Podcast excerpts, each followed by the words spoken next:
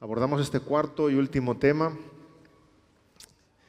que hemos titulado El querer y el hacer, que es en la línea de todo lo que hemos estado hablando y resaltando cuál es el cambio bíblico y cómo se produce el cambio bíblico en nuestros corazones, es en cuanto a la doctrina de la santificación progresiva.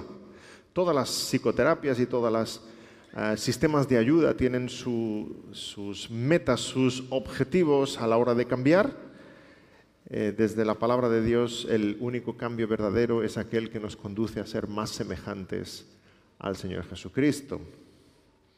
Y vamos a estar meditando en varios pasajes, pero yo quería empezar en este último tema con uno de los relatos que creo más hermosos de los evangelios, que es aquel cuando Pedro camina sobre el mar, que todos conocéis.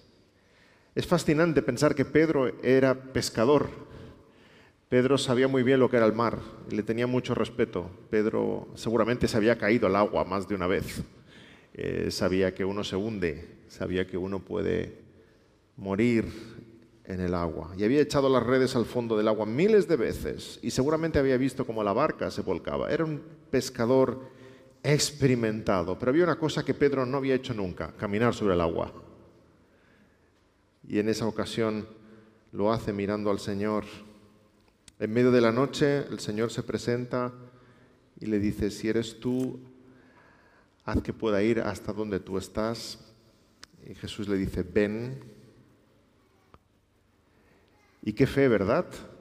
No sé si nosotros hubiéramos puesto un pie en el agua o no. Salir de la barca y empezar a caminar sobre el mar. Pedro podía haber respondido de muchas maneras, pero respondió con fe. Salió de la barca puso el pie sobre el agua y empezó a caminar hacia el Señor. Y cuando su fe empezó a flaquear, cuando vio cómo rugía el viento y las olas, cuando empieza a hundirse, y exclama, Señor, sálvame que perezco. Y el Señor le rescata. El episodio, que estamos narrando de Pedro y el Señor Jesús es un relato real, no creemos que sea algo metafórico, creemos que sucedió verdaderamente. Pedro caminó sobre las aguas, pero es también una alegoría de la vida cristiana, ¿verdad? Todos nosotros hemos estado en la comodidad de nuestra barquita.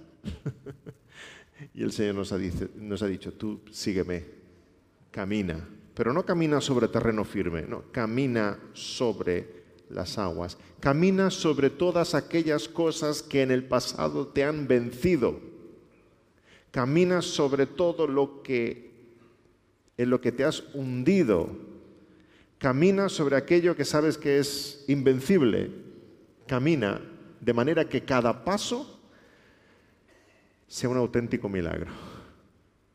Y esa es nuestra historia de los que somos del Señor. Cada paso es un auténtico milagro. Y cada paso que damos en firme es porque tenemos nuestros ojos puestos en Él. Y cuando desprendes tu mirada de Él, es cuando empiezas a hundirte. Cuando te espantan, te asustan las olas, el viento, el ruido que hacen y empiezas a mirar a tu alrededor, entonces es cuando empezamos a hundirnos. Por eso necesitamos fijar nuestros ojos sobre el Señor Jesús y caminar, caminar hacia Él. Y repito, cada paso es un milagro. En la vida cristiana, cada paso hacia adelante es un acto de fe, de confianza en el Señor. Y aunque eres tú el que camina, qué misterio. Aunque eres tú el que camina, es Él que te sostiene. y esa es una descripción gráfica, creo, muy hermosa de lo que sucede en el camino de santificación. Tú caminas en obediencia al Señor buscando la santidad, pero caminas porque Él te sostiene.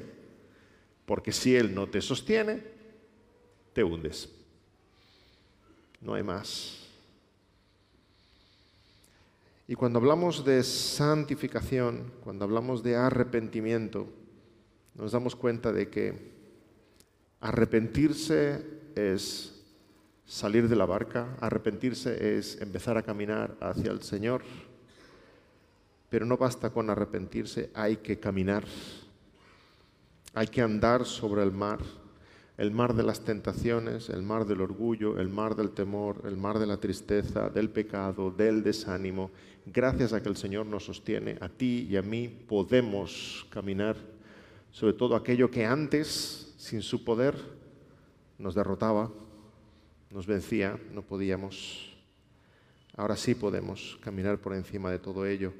Y cada paso que das es una evidencia de tu obediencia y de su poder, de ambas, de ambas cosas. Y esa victoria sobre las aguas, esa victoria sobre las aguas, es un hermoso, una hermosa ilustración, un hermoso símbolo de que podemos derrotar el pecado con el poder de Dios.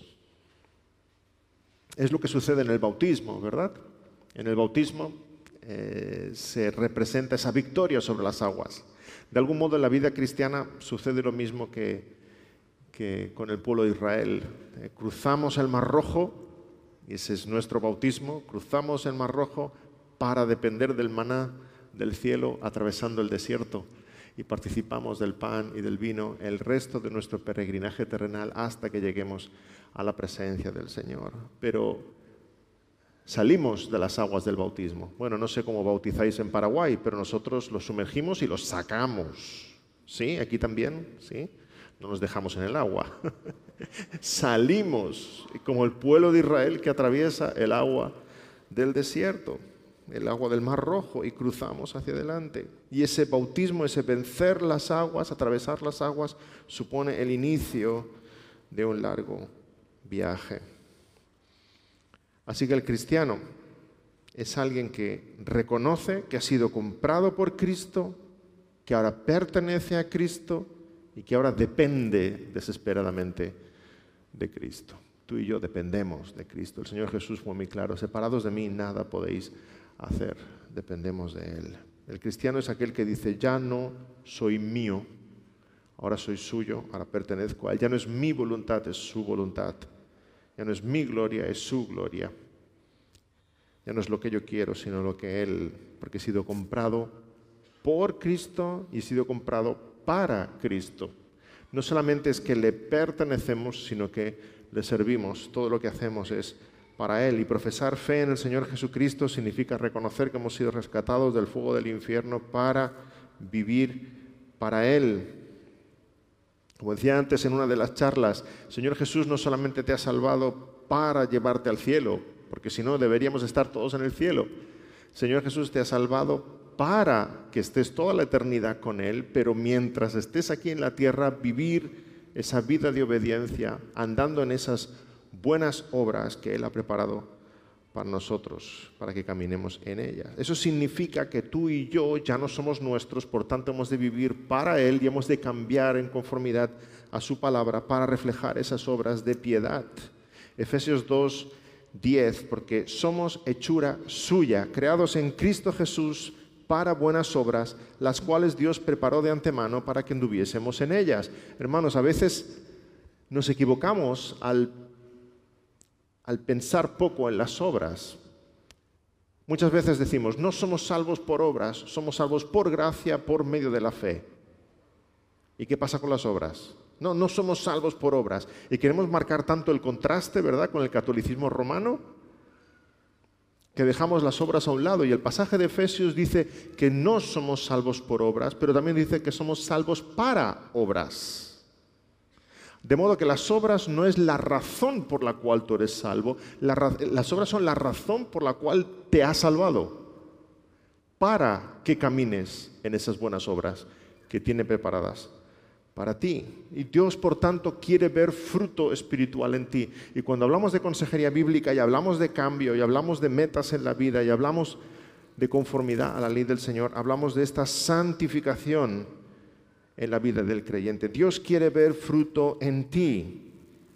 Así como un manzano da manzanas y una higuera da higos, el cristiano da frutos de obras de arrepentimiento en su vida. Y el cristiano refleja el carácter del Señor Jesucristo en su vida. Y el carácter del Señor Jesucristo es el fruto del Espíritu. Amor, gozo, paz, paciencia, bondad, benignidad, fe. ¿Qué es lo que el Espíritu Santo está haciendo en ti que está cambiando tu carácter? ¿Y de qué manera lo está cambiando? No sé, yo cuando leo esta descripción de Gálatas del fruto del Espíritu, solamente pude pensar en uno, Cristo Jesús. Él es amor, gozo, paz, bondad, benignidad. Por tanto, si ese es el fruto del Espíritu en mí y está provocando eso, ¿qué está haciendo el Espíritu en mí? Está cambiando mi corazón para que sea cada vez más semejante al de mi Señor Jesucristo. Dios quiere ver en ti el carácter de Cristo. Dios se deleita en su Hijo amado y quiere imprimir su imagen en cada uno de nosotros. Así que cambiamos y necesitamos cambiar cada vez que vemos que el fruto del Espíritu no está presente en nuestras vidas. Porque sabemos que nos falta amor, nos falta gozo, nos falta paz, nos falta paciencia. ¿Y cuántas veces el Señor pone evidencias a nuestro alrededor para que nos demos cuenta de que nos falta paciencia? Nos falta bondad, nos falta mansedumbre, Pensábamos que teníamos mucha templanza, pero entonces en la fila del supermercado alguien se cuela y ¡buah! explotamos en ira, ¿verdad? Pensábamos que teníamos paciencia, pero entonces la impresora no funciona o, o el wifi de casa o pensábamos que teníamos bondad, pero justo cuando van a marcar un gol nuestro equipo de fútbol pasan los niños por delante del televisor y me he perdido el gol y sale ahí el viejo hombre. Hay tantas circunstancias en las cuales nos damos cuenta que me falta tanto del fruto del Espíritu en mi vida y el Señor necesita trabajar en mí. Necesito cambiar, pero no necesito cambiar para ser más feliz. Necesito cambiar para agradar al Señor. Esa es la meta del cristiano. La meta en la vida del cristiano es la santidad. Así que por definición, un cristiano es alguien que cambia. Mira tu vida, mira atrás. Una semana, un mes, un año, diez años. No eres el mismo. No debieras ser el mismo. Si en verdad eres cristiano, el Espíritu Santo está trabajando en ti. El cristiano es alguien que cambia porque el Espíritu del Señor ha venido a tu vida a hacer reformas integrales. Cambia absolutamente todo en nuestro corazón. Hay quienes quisieran decir que sí a Jesús, a su vida, recibirlo y dejarlo en el recibidor de casa, ¿verdad? Mira Jesús, te pongo una silla aquí para que te sientes, te esperas aquí como si fuera una visita. Pero cuando Jesús viene en nuestra vida, Él es amo y Señor de todas las cosas. Él entra en tu corazón y te dice, dame las llaves y empieza a decir, esta habitación es la mía. Ay, Señor, pero si ese es mi dormitorio, ahora es la mía. Y vamos a tirar las paredes, y vamos a cambiar el suelo, y vamos a cambiar los muebles, y vamos a cambiar las cortinas. Señor viene a ser amo y Señor de tu vida. No, no puedes tenerlo en el recibidor esperando. Así que borremos de nuestra mente, y tal vez me habréis oído decir en alguna ocasión, borremos de nuestra mente ese concepto que hemos acuñado de cristianos carnales. Lo podemos borrar, no existe tal cosa, es un animal mitológico. Como las sirenas, los centauros, no puede ser cristiano y carnal. Hemos acuñado ese término para justificar la pasividad de algunos cristianos. Como si no cambia, pero es que es cristiano, pero es que es carnal. Los que cambian son los espirituales, los carnales siguen siempre igual, con su mal carácter, con sus vicios. No, no, eso no es posible. Cristiano es, por definición, alguien que cambia, porque el Espíritu está transformando nuestro corazón a imagen del Señor Jesucristo. No existe tal cosa. Sí es cierto que hay épocas de crecimiento en nuestra vida, hay, hay brotes de crecida como los niños o como los adolescentes, ¿verdad? Lo habrás experimentado tú. Hay épocas que estás gozoso en el Señor, te comes la Biblia, oras, buscas a los hermanos para tener comunión y hay un crecimiento. Aprovecha esos momentos de crecimiento. Realmente aliméntate de la palabra. Y hay momentos de gripe espiritual, los cuales estamos apáticos, no tenemos ganas de orar. A veces nuestra oración es, Señor, no tengo ganas de orar. Pero sabes, te digo un secreto, aunque esa sea tu oración, ora. A veces hay hermanos que me dicen, pastor, ¿qué hago cuando no quiero orar? Yo les digo, díselo al Señor, no me lo digas a mí. Díselo al Señor, Señor, no tengo ganas de hablar contigo. y hay salmos en los cuales nos podemos sentir identificados, porque los salmos vemos todos los estados anímicos posibles de la vida del cristiano, ¿verdad? Pero aun cuando le dices al Señor, Señor, no tengo ganas de orar, ya estás orando. Ya estás orando. Y es un principio. Hay momentos de crecida espiritual, hay momentos de gripe espiritual, pero sea como sea, si pudiéramos ver nuestra vida a vista de pájaro, nos damos cuenta que a pesar de los vaivenes, vamos creciendo.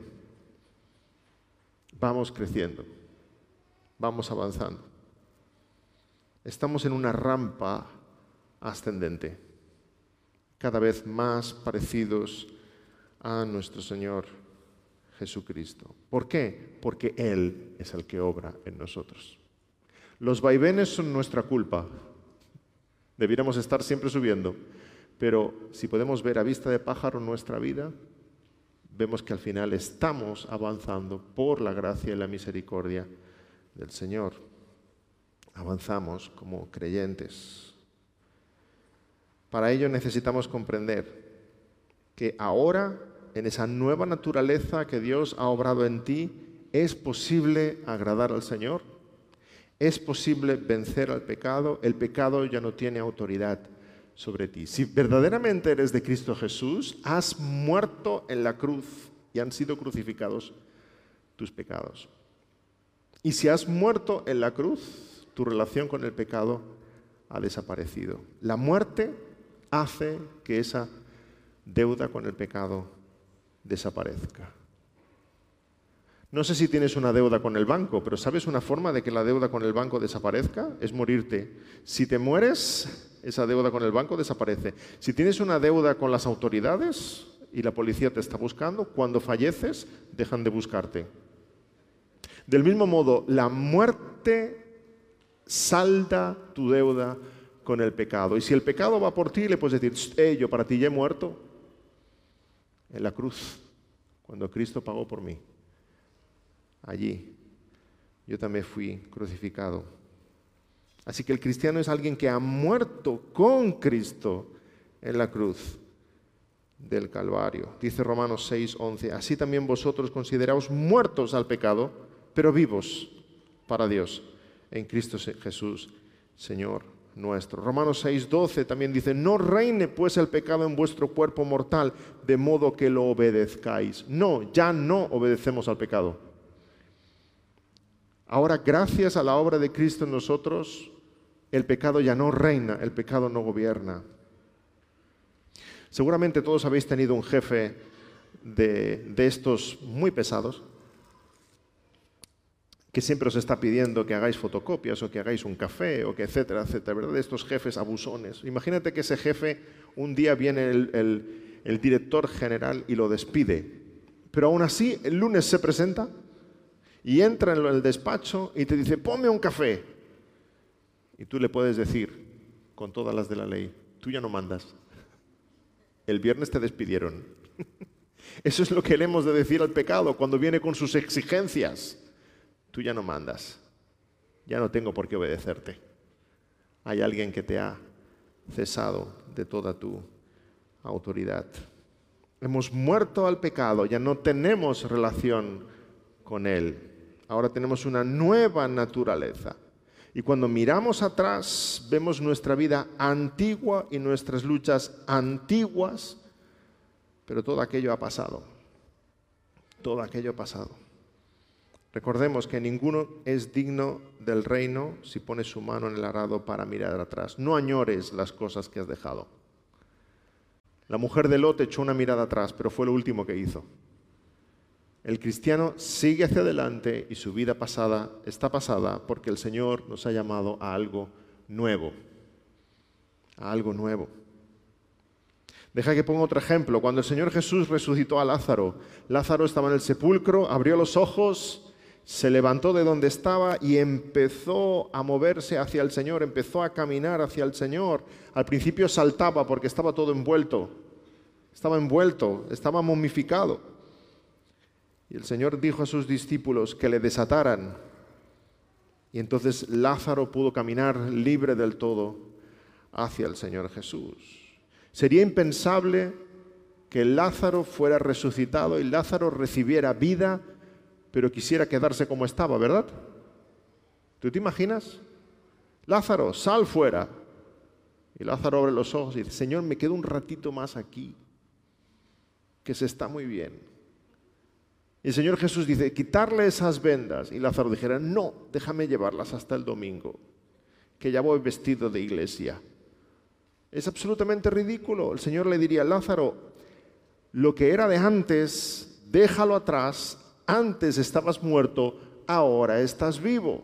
¿Por qué entonces ahora nosotros, si el Señor Jesucristo nos ha dado una nueva vida en Él, vamos a mirar a nuestras cosas del pasado de cuando estábamos muertos para desearlas, para querer continuar en ellas?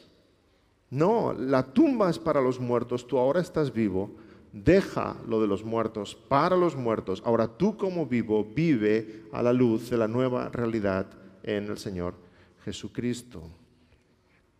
Así pasa contigo y pasa conmigo. Dejamos las cosas atrás del mundo, dejamos atrás nuestra vida pasada. En el Señor Jesús tenemos victoria. No tiene sentido que miremos a las cosas que pertenecían al mundo, a las cosas que antes amábamos, las cosas que antes queríamos, las cosas en las cuales antes soñábamos, porque ahora tenemos una nueva vida en Cristo y son nuestros apetitos son diferentes, nuestros pensamientos son diferentes, nuestros sentimientos son diferentes. Estarás pensando, sí, pastor, yo sé que tengo una nueva vida en Cristo y por su gracia y su misericordia he sido transformado y ahora hay una nueva naturaleza en mí pero lo de antes no se quiere ir. Es que me persigue. Noto que está presente. Los mismos ídolos, las mismas luchas, las mismas pasiones. ¿Acaso no cambia Dios todas las cosas en la conversión? ¿Por qué ha de haber dos naturalezas en nosotros? Si en efecto en la conversión Dios nos declara justos, en la conversión somos santificados porque somos apartados para Él. En la conversión hay cambios radicales, cambios profundos en nuestros gustos, en nuestras relaciones, en nuestras metas, en nuestra vida, pero necesitamos seguir cambiando. Existen dos realidades que batallan en nosotros.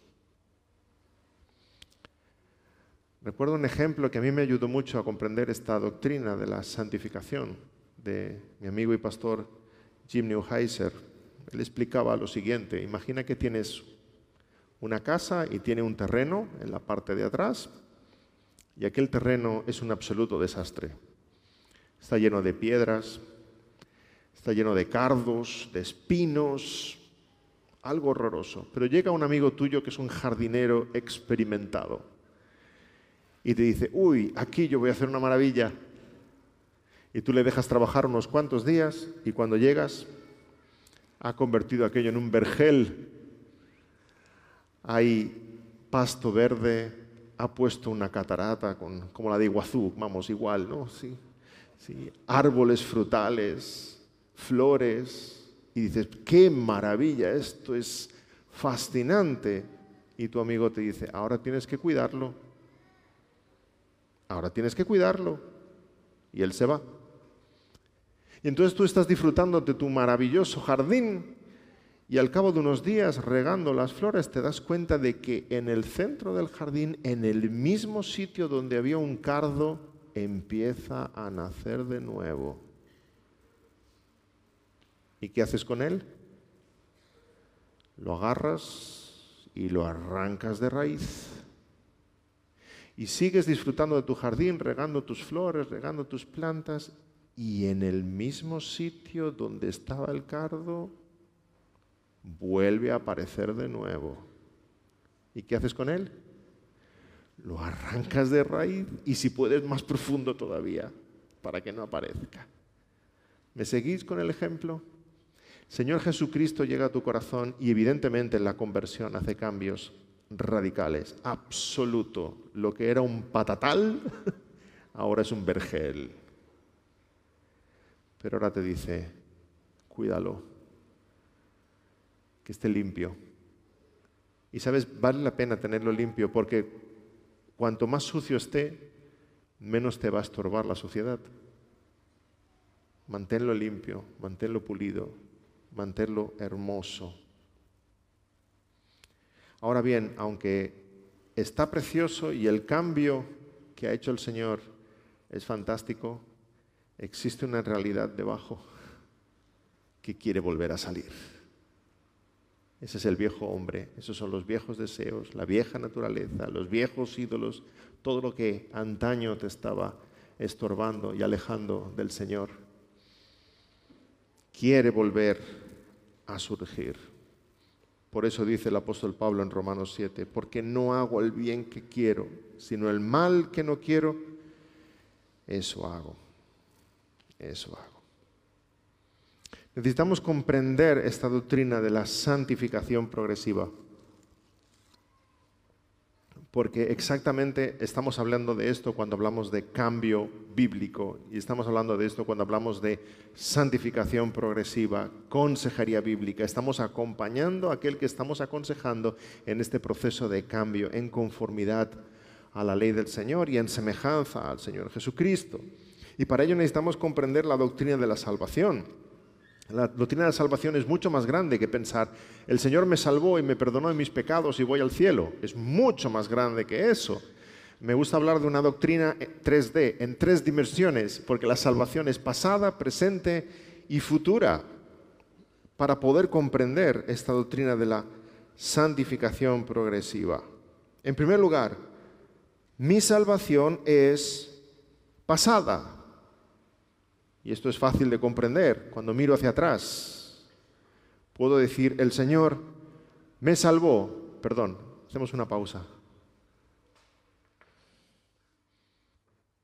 Ajá. Uso este.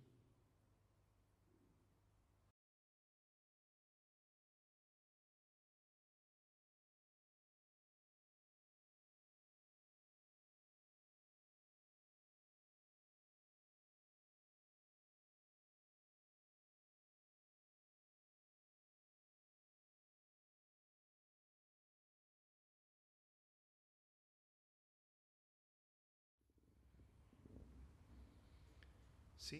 ¿Se oye bien? Estamos hablando de la doctrina de la santificación progresiva y necesitamos entender que es tridimensional, o sea que nuestra salvación es pasada, presente y futura. En primer lugar, nuestra salvación es pasada. ¿Por qué? Porque si miramos hacia atrás podemos decir, fui salvo, y eso creo que no tenemos problema ninguno de nosotros en articularlo así. Fui salvo. ¿Cuándo? Cuando el Señor pensó en mí en la eternidad.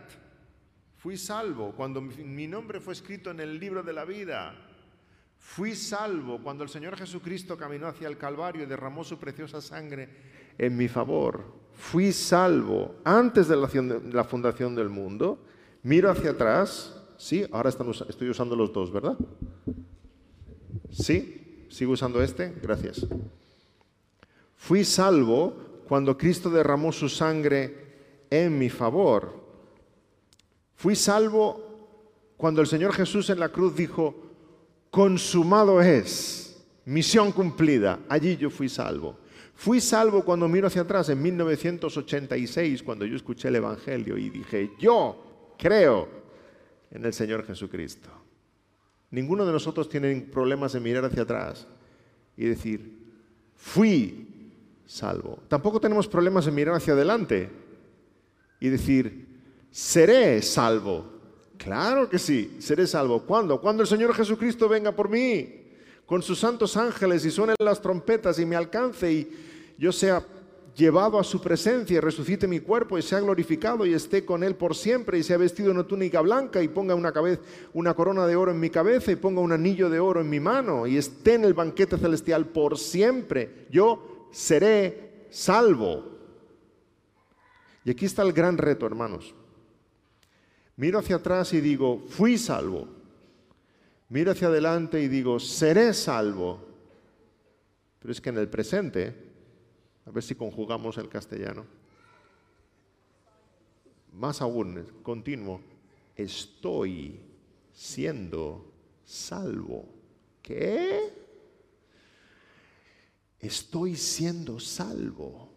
¿De qué manera estoy siendo salvo? Por eso digo que la, la, salvación es tridimensional. Fui salvo, seré salvo, estoy siendo salvo. Hay una dimensión presente de la salvación. ¿Qué es lo que Dios está haciendo conmigo hoy? ¿De qué manera la salvación es presente? Porque en el presente estoy diciendo, mi Padre Celestial me está protegiendo de todo mal.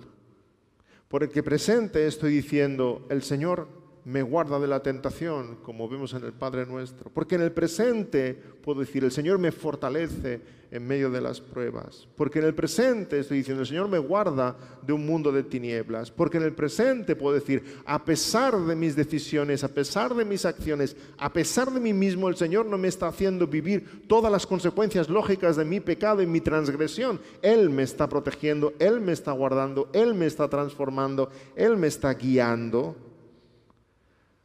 Así que hoy, si eres cristiano, el Señor hoy te está santificando, te está transformando.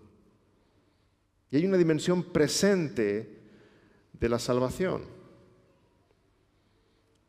En el pasado, Dios me salvó, en el futuro me salvará, en el presente me está salvando me está transformando a su imagen y semejanza.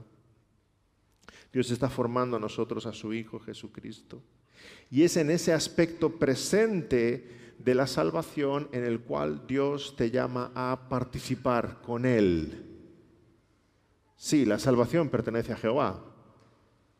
La justificación es de parte de Dios. Dios es el que nos justifica solamente por la sangre del Señor Jesucristo. Somos salvos en el pasado por la acción de Dios. Somos salvos en el futuro por la acción de Dios. Pero hoy, en el presente, Dios trabaja en mi santificación y yo trabajo en mi santificación. Hay una responsabilidad del creyente en su lucha contra el pecado y en su caminar cristiano. Y hay muchos pasajes muy claros al respecto, que expresan cómo Dios forma en nosotros el carácter de Cristo y nos mueve hacia las buenas obras que Él desea que hagamos. Antes no teníamos ningún deseo por agradar a Dios, ahora deseamos agradarle. Él mueve nuestro corazón, Él mueve nuestras manos, nuestros pies, nuestros labios. Hebreos 13, 20 en adelante, dice así, y el Dios de paz que resucitó de los muertos a nuestro Señor Jesucristo, el gran pastor de las ovejas, por la sangre del pacto eterno os haga aptos en toda buena obra, para que hagáis su voluntad, haciendo Él en vosotros lo que es agradable delante de Él, por Jesucristo, al cual sea la gloria por los siglos de los siglos. Amén. ¿Cómo? Es fascinante. Caminemos en buenas obras, caminemos en fruto espiritual, porque Él hace en nosotros lo que es agradable delante de Él. ¿Nos damos cuenta de lo que está diciendo aquí Hebreos? Entonces, ¿quién trabaja en mi santificación? ¿Dios o yo? Ambos. Pero el hecho de que yo puedo trabajar en mi santificación y esforzarme en mi lucha contra el pecado y en agradar al Señor en mi vida es evidencia de que Él está trabajando en mi corazón. Juntos estamos, el Señor y yo, interesados en lo mismo, en que me parezca más a Jesucristo. La santificación, por tanto, es obra de Dios, todo el mérito es suyo, pero también es cierto de forma paradójica que deposita en ti y en mí la responsabilidad de hacer crecer esa santidad. Filipenses 2, 12. Por tanto, amados míos, como siempre habéis obedecido, no como en mi presencia solamente, sino mucho más ahora en mi ausencia, ocupaos en vuestra salvación con temor y temblor. Porque Dios es el que produce. Así el querer como el hacer, por su buena voluntad. Dios es el que produce así el querer como el hacer. Al final es mérito de Dios, es gloria al Señor. Dios ha empezado una obra en ti y en mí y la va a perfeccionar hasta el día de Jesucristo. Dios trabaja a través del Espíritu, trae convicción de pecado, crea una nueva voluntad, nos hace desear las cosas de Dios, nos aleja del pecado, nos acerca a la verdad. Pero es que está usando Filipenses 2 el mismo verbo para Dios que para ti. Está diciendo, ocupaos en vuestra salvación, porque Dios es el que se ocupa en vuestra salvación. Y es el mismo verbo en el griego. Nos sorprende que ese crecer en santidad es tu responsabilidad, pero es obra de Dios también. Somos colaboradores de Dios en trabajar en nuestro propio corazón. Ocupaos en vuestra salvación. Fijémonos, no está diciendo ocupaos para conseguir vuestra salvación. No, seríamos católicos romanos, ¿verdad? Y no es eso lo que está diciendo. El apóstol está escribiendo a la iglesia en Filipos. Ya son creyentes, ya son salvos. Les está diciendo, ahora con esa salvación que tenéis, cuidadla, fructificadla, hacerla crecer, que brille con todo su esplendor, trabajar en ella, trabajar vuestra salvación, con temor y temblor, con reverencia, porque Dios está presente también en ese trabajo que estáis haciendo. No es que debamos esforzarnos en conseguir la salvación, sino que debemos esforzarnos en la salvación que ya tenemos. Ay, hermanos, hemos de crecer en fruto espiritual. Imagina que eres músico, que sabes tocar el violín, y viene alguien con mucho dinero y te da un Stradivarius, de esos que valen 3 millones de dólares, ¿verdad? Y tú recibes ese Stradivarius con, con, alegría. ¡Wow! Qué, qué, qué maravilla de violín! Es una preciosidad. Entonces, lo que haces con aquel Stradivarius, porque tienes miedo de que, de que se dañe, de que se raye, es colgarlo en una pared del comedor de casa y te sientas en un sofá y lo contemplas. Qué preciosidad de Stradivarius. Cuando vienen las visitas les enseñas, ¿has visto? Es un Stradivarius. Qué maravilla, es precioso.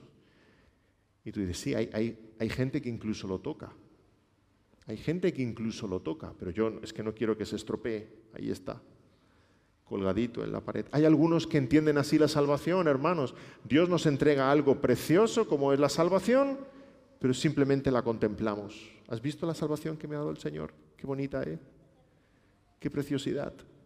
Como decía antes, si el Señor me ha salvado para ir al cielo, aquí estoy en el sofá esperando que me llame a ir al cielo. ¿No es eso lo que nos está diciendo Filipenses 2? Nos está diciendo que esa salvación que nos ha sido dada, debemos ocuparnos en ella.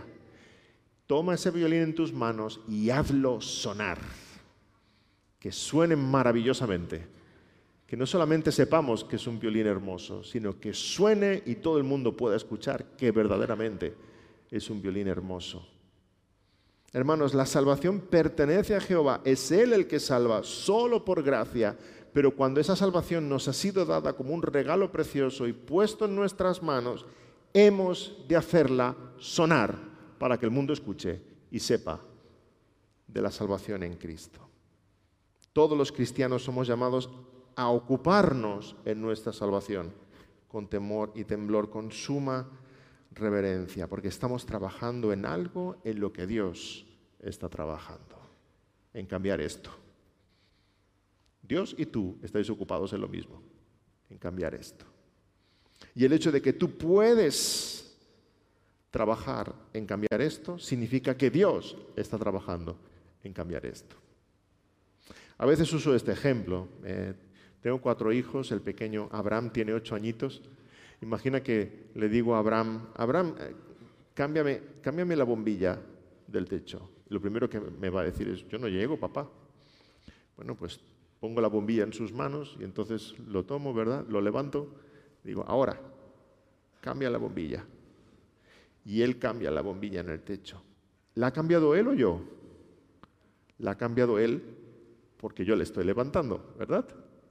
Claro, sería demasiado orgulloso que después de dejarlo en el suelo él dijera, ¿qué papá? ¿Estás contento de que he cambiado la bombilla? ¿Qué hubieras hecho sin mí? No, él pudo cambiar la bombilla porque yo le estaba levantando. Eso es lo que sucede en nuestra santificación y es lo que está escribiendo aquí Filipenses 2. Ocupaos en vuestra salvación. ¿Y cómo es que puedo ¿Cómo es que ves cambios en tu vida? ¿Cómo es que puedes vencer la tentación? ¿Cómo es que ves más y más del carácter de Cristo? ¿Cómo es que avanzas en santidad? ¿Cómo es que te apetece más la palabra? ¿Cómo es que testificas más del Señor? ¿Cómo puedes ver todo eso en ti y te esfuerzas y ves cambio? Porque Él está trabajando. No es por tu propio mérito. Él nos sostiene. Él nos dice, camina sobre el mar. Y cada paso es un paso tuyo, pero es un milagro suyo cada paso que damos. Hermanos, la salvación pertenece al Señor. Cuando Josué entró en la tierra prometida, no le dijo al Señor, Señor, aquí estamos, esta es la tierra que prometiste, ahora dánosla. Dios podría haber sacado de medio a todos aquellos pueblos, ¿verdad? y haberles dado la tierra que prometió. Y sin embargo, ¿qué es lo que Dios le dice a Josué? Esta es la tierra prometida. Ahora, esfuérzate y sé valiente. No temas ni desmayes, porque yo estoy contigo. Le envía a la batalla. Ay, cualquiera de nosotros puede decir, Señor, eso no es una tierra prometida. A ver, si yo me tengo que esforzar, eso no es una tierra prometida. No, el Señor le dice, ahora esfuérzate y sé valiente. Afila la espada, pero yo estaré contigo.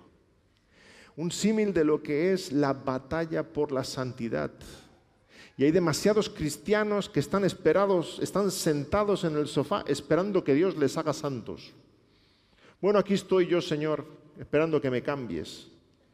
¿Y dónde está tu vida de piedad? ¿Dónde está la obediencia? ¿Dónde está el testimonio? ¿Dónde está el esfuerzo? ¿Cómo mortificas el pecado? ¿Cómo luchas con la... Es una estrategia militar la que debes tú tener presente para batallar, buscando el cambio en tu corazón. Y cuando venzas, haz como Josué, delante de cada victoria. La gloria es de Jehová. ¿Te imaginas a Josué sudando y manchado de sangre, dando gloria al Señor? Ah, pero Josué ha luchado. Sí, pero la victoria es del Señor. Porque el Señor está con ellos, es que Josué ha vencido. Lo mismo en tu vida espiritual, hermano, porque el Señor está contigo, es que tú has vencido. Y cada logro, grande o pequeño, la gloria para Jehová. Ocupaos en vuestra salvación. Mira que te mando, que te esfuerces y seas valiente. No temas ni desmayes, porque Jehová tu Dios estará contigo en donde quiera que vayas. Sí, hermanos, somos llamados a conquistar, no la tierra prometida, a conquistar cada rincón de tu corazón para la gloria de Cristo. Que cada rincón de tu corazón sea sujeto a la gloria del Señor. No dejes nada para el enemigo. Conquista cada pensamiento, cada sentimiento, cada acción, cada palabra, cada idea, cada deseo en sujeción al Señor. Seas joven, seas mayor, lleves mucho en la fe, lleves poco. Conquista todo, todo para el Señor Jesús. Hay un pasaje hermosísimo en Josué 14, cuando tienes a Caleb con 85 años. 85 años. Y Caleb le dice a Josué, déjame ir a por esa colina. el monte el monte de Oreb, de Hebrón, perdón, el monte Hebrón. Déjame ir por esa colina. Y Josué le da permiso a Caleb. Y Caleb con 85 años blandiendo la espada y conquistando una colina más para el pueblo de Israel y para la gloria del Señor. No desistas nunca jamás en tu batalla espiritual, conquistando cada rincón de tu alma para el Señor Jesucristo, en sujeción a Él, en obediencia a Él. Esta es la clave de Filipenses 2, versículo 12 al 13. La clave está en el verbo obedeced. Tenemos la expresión como siempre habéis obedecido y luego está en paralelo con ocupaos en vuestra salvación. Nos damos cuenta de lo que está diciendo aquí el apóstol Pablo. Así que crecer en santidad significa obedecer, sujetarte a la palabra del Señor. Como decíamos antes, no es mi voluntad, no son mis deseos, son los del Señor. Cuando obedezco a Dios, me sujeto a la palabra para hacer su voluntad. Cuando obedezco a Dios, renuncio a mi propia opinión para seguir la suya. Cuando obedezco a Dios, no escucho mis propios sentimientos, sino el Espíritu que me guía. Cuando obedezco a Dios, renuncio a mi libertad para tomar el yugo de Cristo. Cuando obedezco a Dios, no voy ni a derecha ni a izquierda porque sé que el camino es estrecho.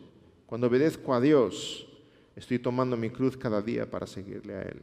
Cuando obedezco a Dios, veo que ya no vivo yo, mas vive Cristo en mí. Cuando obedezco a Dios, veo que le obedezco y compruebo que Dios está trabajando en mí porque veo que ese querer y hacer por su buena voluntad es una realidad en mi vida. Y el Señor me transforma más y más a imagen del Señor Jesucristo. Y el Señor nos transforma porque obedecemos al Señor y Dios se goza en ver en mí la belleza del Señor Jesucristo. Cada vez nos parecemos más Hermanos, necesitamos cambiar y el camino es este camino de santificación progresiva. Escuchemos la voz de Dios. Deja de escuchar tus propios pensamientos. Deja de escuchar la opinión popular. Deja de escuchar lo que dicen las modas de nuestro tiempo. Deja de escuchar lo que dicen las filosofías que te expresan cómo puedes cambiar. Camina hacia el Señor, no mirando las olas a tu alrededor, no mirando las circunstancias, no mirando a tu pasado, no mirando a los demás, poniendo la vista solamente en el Señor Jesucristo. Y así es como podremos caminar sobre el mar de las circunstancias para su gloria. Y cuando camines sobre las aguas, dale la gloria y el mérito al Señor, porque aunque cada paso es tuyo, cada milagro le pertenece a Él. Amén. Vamos a orar. Señor, gracias, gracias por haber podido meditar en todos estos temas. Gracias por tu palabra santa que abre nuestro entendimiento y nos ayudan, Señor, a reflexionar sobre el cambio verdadero. Señor, a pesar de todo lo que el mundo nos tiene que decir, queremos, Señor, asirnos fuertemente a tu palabra, que es lumbrera a nuestros pies. Te pedimos que este tiempo juntos haya sido de edificación, de bendición para cada uno de los presentes, cada uno en, su, en sus circunstancias, Señor. Tú sabes en qué momento estamos cada uno de nosotros. Tú sabes aquellos que necesitan ser exhortados, aquellos que necesitan ser consolados en sus aflicciones, aquellos que necesitan ser equipados para ayudar a aquellos que están en necesidad. Señor, que tú hayas hablado a lo largo de este tiempo juntos al corazón de cada uno para hacernos al fin y al cabo más útiles en tu obra para tu reino, Señor, para que podamos alcanzar muchas vidas y acercarlos a ti. Gracias, Señor, porque al fin y al cabo la obra es tuya. Y la obra se expresa de tantas maneras, Señor. Tu iglesia avanza, el reino crece, Señor, se fundan iglesias, pero te pedimos que no, podemos, no podamos nunca ignorar esta dimensión tan personal, tan íntima del reino de los cielos, que cada rincón de nuestro corazón tiene que ser sujeto a ti, en obediencia, en santidad, en entrega absoluta. Señor, que cada pensamiento, cada sentimiento, cada emoción, cada decisión, todo lo que hay en nuestro interior, sea tuyo, porque te pertenece a ti, porque tú eres nuestro amo, Rey y Señor. Te lo pedimos en el nombre del Señor Jesús. Amén.